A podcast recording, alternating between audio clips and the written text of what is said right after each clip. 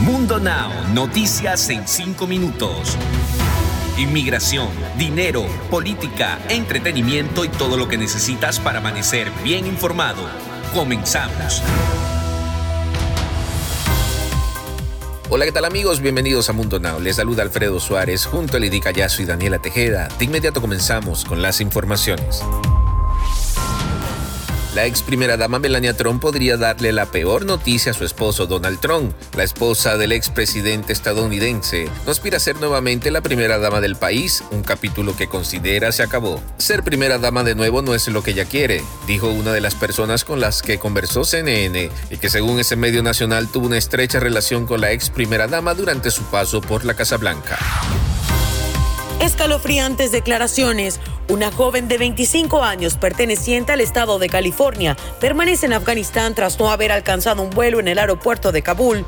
La joven habló por primera vez de cómo es la vida en el país de Oriente Medio después de que las tropas de Estados Unidos se retiraran por completo. La mujer narra el temor que siente al permanecer y no saber si en algún momento volverá a su hogar o terminará falleciendo a manos de los talibanes. Cuenta que su marido, que es afgano, pidió a los insurgentes que la dejaran ir del país, pero ella se negó a dicha petición porque no piensa abandonarlo en esa nación.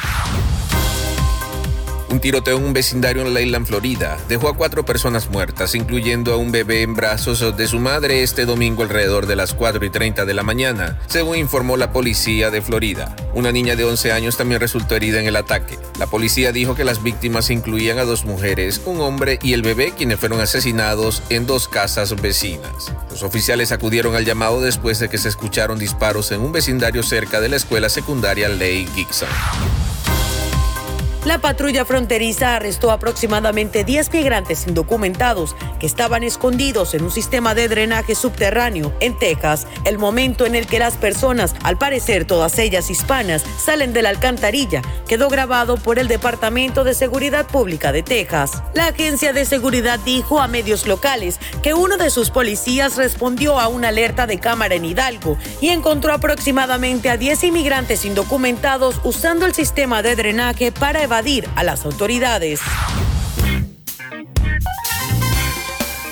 Y ahora es momento de que se enteren de las noticias de sus artistas favoritos. Con ustedes, lo más nuevo en el entretenimiento.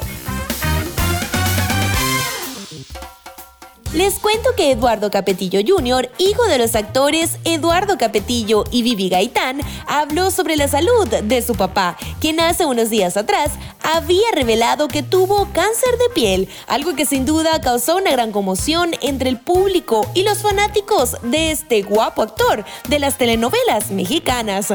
Fue hace unos días cuando el actor Eduardo Capetillo revelaba para el canal de YouTube de su hija Ana Paula que habría sufrido de cáncer de piel haciendo un llamado a todos a que se comiencen a cuidar la piel de los rayos del sol. Y ahora cambiando de tema, la hacen llorar. A poco más de tres meses de que se hiciera oficial la separación de Tony Costa y Adamari López, la dinámica en el hogar de la actriz y conductora puertorriqueña ha cambiado. Y ahora les cuento, quién habría tomado una drástica decisión es la pequeña hija de ambos, la niña Alaya. A través de su página de Facebook, la presentadora del programa Hoy Día de Telemundo compartió un video en el que revela que la niña está creciendo muy rápido y desde que comenzó el ciclo escolar ya no quiere dormir con ella en la misma cama.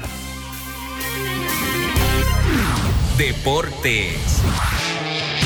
En los deportes, un gol de penal de Orbelín Pineda encaminó el domingo a la segunda victoria de México en el octogonal final de la CONCACAF al Mundial de Qatar 2022, al derrotar de visita 1 a 0 a Costa Rica. Los mexicanos viajaron bajo el mando del asistente técnico Jorge Taylor, debido a que el entrenador argentino Gerardo Martino se quedó en México por una cirugía ocular. México sumó seis unidades, mientras que Costa Rica se quedó con un punto que sacó en su visita a Panamá el jueves. Hasta aquí nuestro recorrido por las noticias más impactantes. Sigan nuestro contenido en todas las redes sociales y déjanos cinco estrellas en tu plataforma de preferencia. Nos despedimos como siempre con una frase de Mundo Inspira. Pon a Dios en primer lugar y lo demás llegará por añadidura. Que tengan una feliz semana.